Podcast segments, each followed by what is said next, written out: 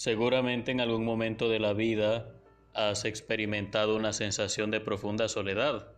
Has sentido que no cuentas con nadie o que las personas que tienes a tu alrededor no son capaces de comprenderte.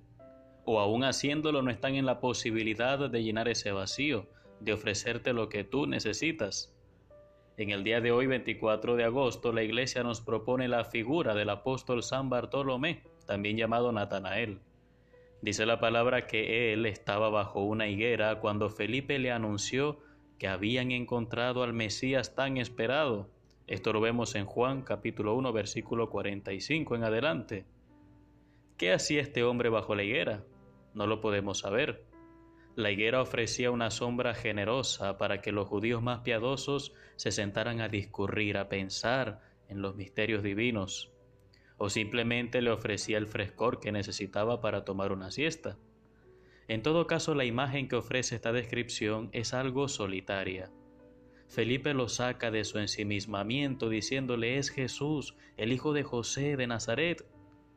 Nazaret era uno de los pueblos más insignificantes de la así llamada Galilea de los paganos.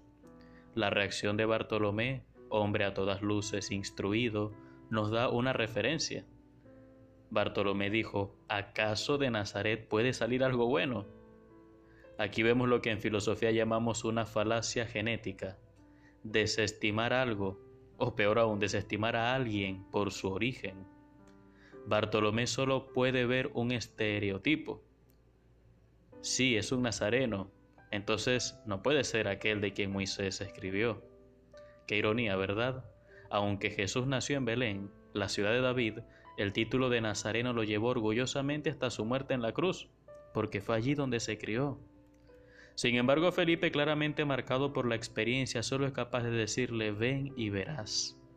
Como decimos ahora, ni yo te lo voy a explicar, ni tú lo vas a entender.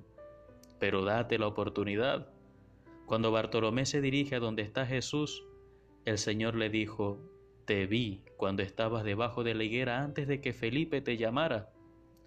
Podemos pensar lo que eso significó para Bartolomé.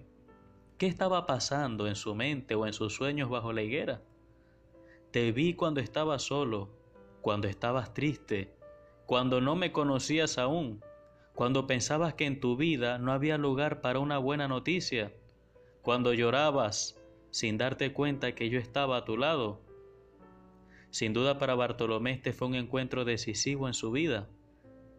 A diferencia de Bartolomé, Jesús no veía la apariencia, sino que veía lo hondo, lo recóndito de su ser.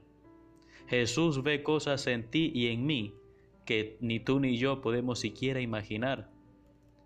Por supuesto que después de todo esto Bartolomé está en capacidad de hacer un acto de fe, de decir tú eres el Maestro, el Hijo de Dios, el Rey de Israel. Y Jesús felicitando su fe les aseguró a los presentes que verían el cielo abierto y los ángeles de Dios subir y bajar sobre el Hijo del Hombre. Seguramente Bartolomé pensó de inmediato en el sueño de Jacob, cuando el patriarca vio una escalera a través de la cual los ángeles subían y bajaban del cielo. Génesis 28. Jesús es el camino para ir al cielo. Quizás bajo la higuera Bartolomé pensaba en esto, o simplemente dormía como Jacob. Qué hermoso es todo esto, ¿verdad? Digamos hoy al Señor, Señor, yo te alabo porque tus ojos me ven y tus ángeles me cuidan. Señor, yo te alabo porque tus ojos me ven y tus ángeles me cuidan.